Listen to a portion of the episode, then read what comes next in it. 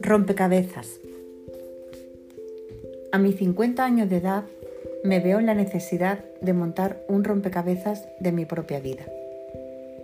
Su construcción es complicada porque hay una enorme cantidad de piezas ya que el número de ellas es proporcional a los años vividos, siendo además un número ilimitado, pues hay tantas vidas como formas de percibirlas tengamos.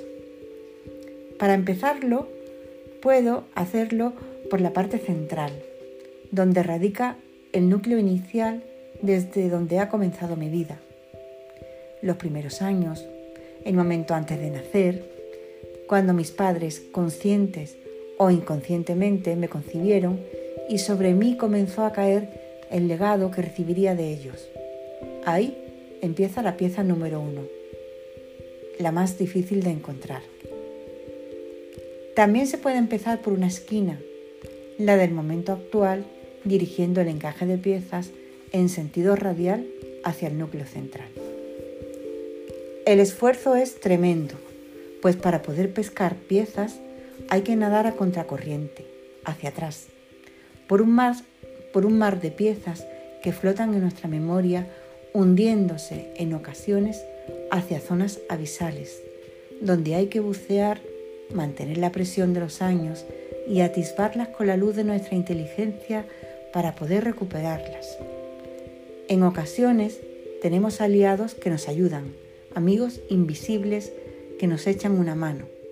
El sueño es uno de los mejores, pues nos pone por delante muchas de ellas.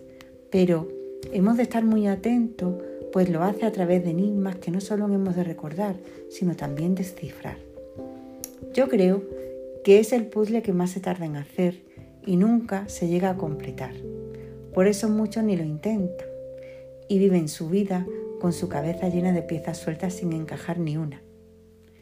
Lo malo es que la mayoría de nuestros ancestros no nos han legado sus puzzles encajados, sino una vida llena de piezas sueltas que para que no sigan en el limbo del olvido y no las dejemos en herencia a nuestra propia descendencia, no tenemos más remedio que encajar.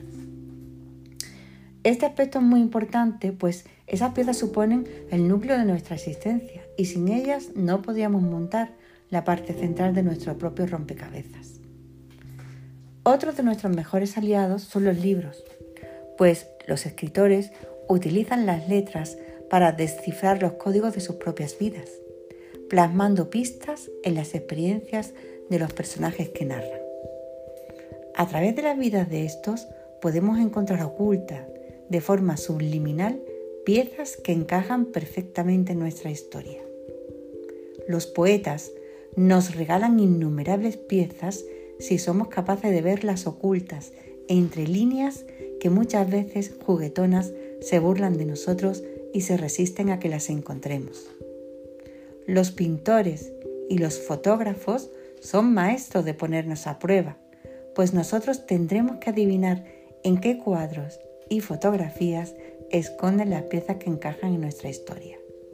Muchos son los museos y exposiciones que hemos de visitar, mucho el tiempo que tendremos que permanecer delante de los cuadros que nos atrapen sin saber por qué, hasta sentir ese escalofrío que te produce el eureka de haber dado con el borde de una pieza que llevamos años buscando y que presumiblemente tardaremos otros tantos en verla entera y saber en qué sitio encaja.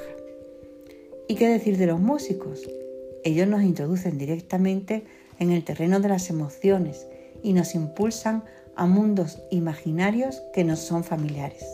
Pues estos artistas se han adentrado desde siempre a trazar caminos que nos llevan a las piezas más difíciles de encontrar, las que se asocian con la muerte, el amor y la existencia humana. Ellos, junto con los filósofos, son los que sin duda nos animarán a hacernos preguntas, cuestionar muchas situaciones cuando nos encontremos con obstáculos en forma de nudos fuertemente atados, que si no los desatamos será imposible dar con la pieza que ocultan dentro, que suele ser una pieza central para nuestra desgracia. Sin embargo, nos encontramos en un momento social donde curiosamente las personas que dirigen el curso de nuestra historia han dejado de lado las artes, soslayando la creatividad, sin percatarse que sin ella no es posible la vida. Se necesitan artistas para que sus obras nos sirvan para cazar piezas sobre las que construir nuestras vidas.